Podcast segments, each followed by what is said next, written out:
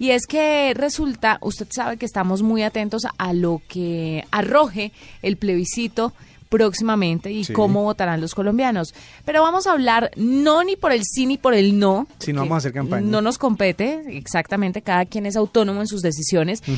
Pero sí vamos a hablar sobre la propuesta para un plebiscito digital. Y es que sorprende que en el momento en el que estamos, en el momento verde y ecológico que se está viviendo, todavía la gente vote en papel y no se haga de manera digital y que no se den las garantías para que esas votaciones sean perfectamente claras y diáfanas para la comunidad y también para los gobernantes. Es verdad. Pues mire, vamos a hablar en este momento con Felipe Álvarez, que es representante para Colombia de la Fundación Democracy Earth y lidera también la Fundación Red Democracia. Nos va a hablar sobre la propuesta para un plebiscito digital. Felipe, bienvenido a la nube. Hola, un cordial saludo a todos los eh, oyentes de la nube. Muchas gracias por la invitación. Cuéntenos cómo es esto del plebiscito digital. Primero quiero saber si tiene que ver algo con el plebiscito que vamos a tener ya dentro de unos cuantos días, más de 20 días. Sí, el 2 de octubre. 2 de octubre. Bueno, pues el plebiscito digital se convierte eh, en un ejercicio simbólico que trata de vincular, invitar y hacer un llamado de, las ventajas que tiene la tecnología en la actualidad y también de revisar con mucho, mucho, mucho eh, juicio las ventajas también de implicaciones económicas que esto puede llegar a generar. Hay algo que se debe disponer también y es la comunidad de colombianos residentes en el exterior que están en el orden de los 7 millones de ciudadanos colombianos. Es la segunda ciudad invisible más grande de Colombia y es en su gran mayoría eh, un, altísimo número de ciudadanos colombianos que por, por distancias, por impedimentos económicos para trasladarse a los diferentes consulados de Colombia en el exterior a votar, no van a poder hacerlo.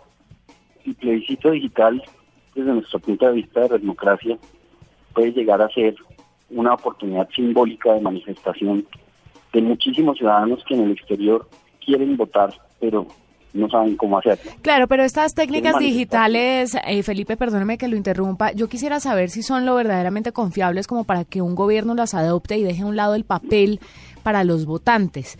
¿Qué garantías hay de que esto no pueda ser manipulado a la hora de ganar o perder en unas elecciones? La tecnología que estamos utilizando es una tecnología descentralizada.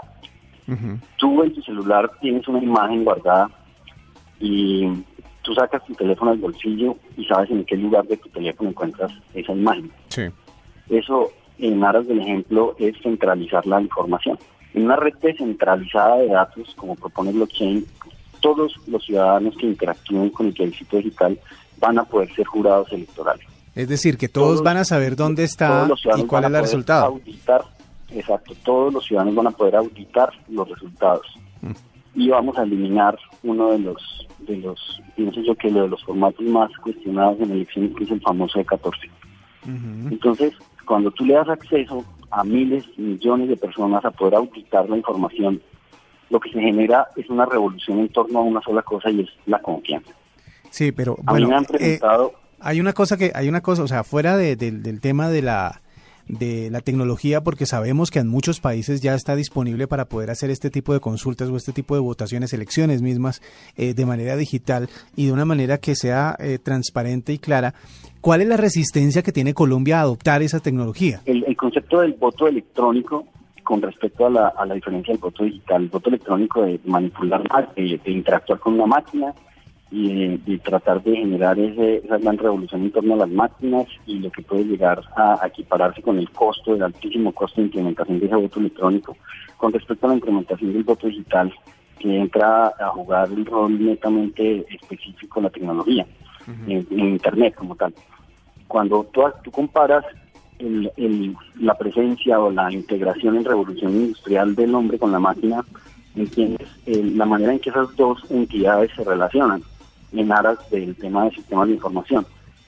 Cuando tú equiparas en la revolución tecnológica a la web, a la red, con el ciudadano, entiendes que la transformación va a ser una transformación netamente digital y una transformación en red. Bueno, nos queda claro, Felipe, y esperamos que pues próximamente en Colombia pueda darse esa revolución eh, que es un plebiscito digital y unas votaciones digitales W, porque es sumamente importante que las personas en pleno siglo XXI dejemos a un lado el papel, pensemos un poco más verde y confiemos en que la tecnología puede darnos las herramientas indicadas para hacer unas elecciones transparentes, justas y democráticas. Es además una de las maneras más seguras de que la gente esté tranquila con los resultados, porque el problema también con los eh, formularios y con los papeles y con la manera en que se cuentan los votos actualmente en cualquier tipo de elección, siempre está la suspicacia de quién contó, cómo contaron, cómo registraron los datos, etcétera, etcétera.